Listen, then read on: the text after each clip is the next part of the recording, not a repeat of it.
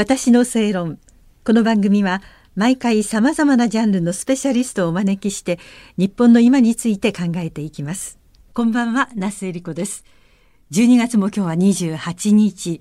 先週行いましたラジオチャリティミュージックソンでは皆さんから目の不自由な方々へのたくさんのご協力をいただきました。本当にありがとうございます。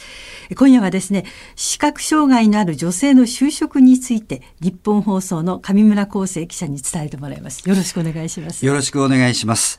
あの、以前この正論の番組でもご紹介したことがあるんですが、あの、目に障害がある福島県会津若松市出身の小倉村勝利さんの就職活動について今日はご紹介したいと思います。はいはいまあ、目の不自由な方は全国に30万人から33万人ぐらいいらっしゃいます。うん、で、そのうちの6万人から7万人の方が、あハリキューマッサージ、鍼灸師の仕事をしてらっしゃいます。一番一般的ですよね。はい。はい、で、地方公務員の方が大体1000人ぐらい、はい、えー、教師になっている方が500人ぐらいいるというふうに言われております。はい、で、小倉しおりさんは将来、英語が大好きですから、通訳の仕事か。翻訳家になりたいとおっしゃってた。はい、ええか、英語の先生になろうということで、はい、あの、中学高校と福島県立資格支援学校を卒業して、現在東北学院大学の、えー、英文学科4年生という状況で、まあ、就職を控えてるわけですね。は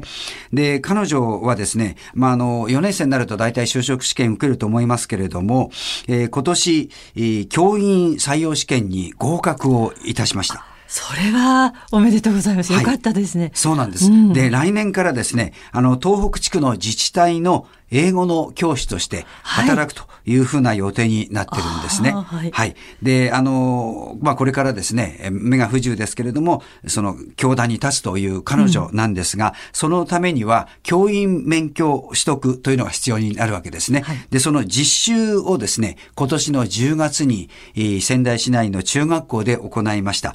で、その模様をですね、いろいろと取材してきましたので、ご報告したいと思うんですけれども、はい、まずはですね、その多くくの不安があったという小倉しおりさんです。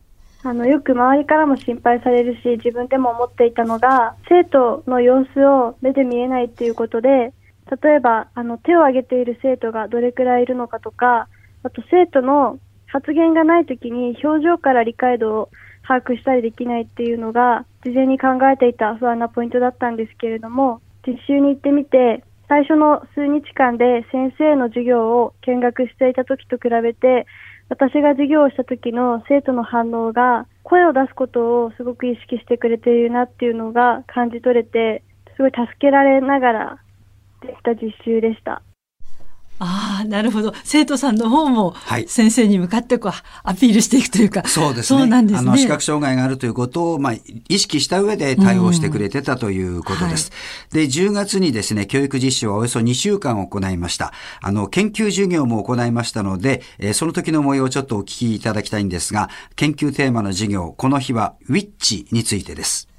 私が教えたのは、疑問詞ウィッチを使って、何々と何々のどちらが何々ですかという使い方と、それに対する答え方を導入するユニットを扱いました。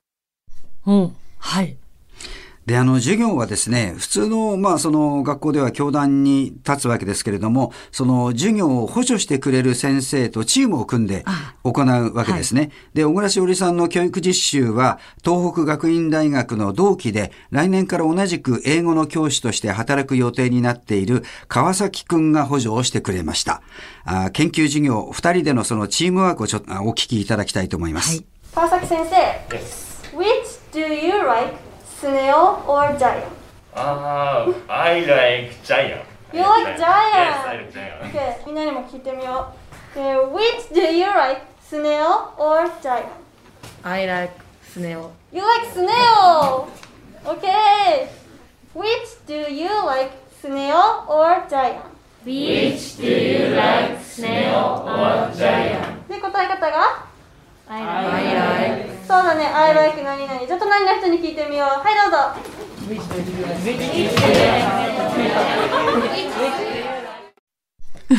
なんか楽しそうにね、弾んでますね。そうですね。うん、あの、来年4月から教団に立っても、こうやってチームティーチングという形で授業を行うことになると思うんですが、はい、まあ、小倉さんはですね、その視覚障害者との触れ合い、それを通じて英語の授業とともに視覚障害者の存在とか、うん、共生社会のあり方について生徒が考えてくれるきっかけになったらいいなというふうに思ってるそうです。